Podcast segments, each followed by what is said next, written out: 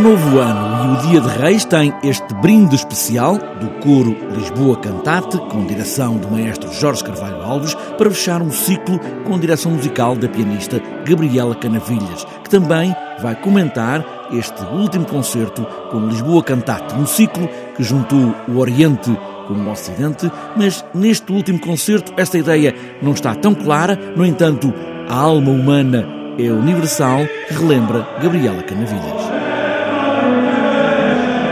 Não esqueçamos que a celebração do Natal e a celebração religiosa e a celebração das grandes elegias da alma não têm, não têm dono, nem têm, não são património de nenhuma cultura e de certa maneira também o, esta fusão de influências eh, também é, eh,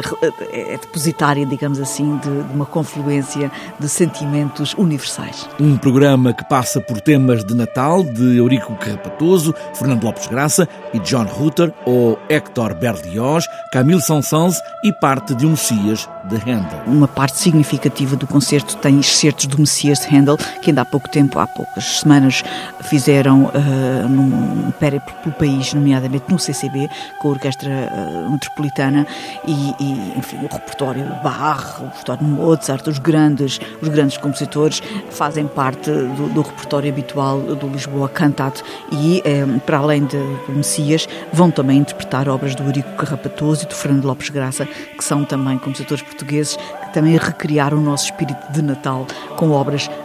inventadas e compostas no século XX para celebrar o Natal. O Natal, o Ano Novo e os Reis, neste concerto final do ciclo Concertos Oriente, com assinatura do coro Lisboa Cantate.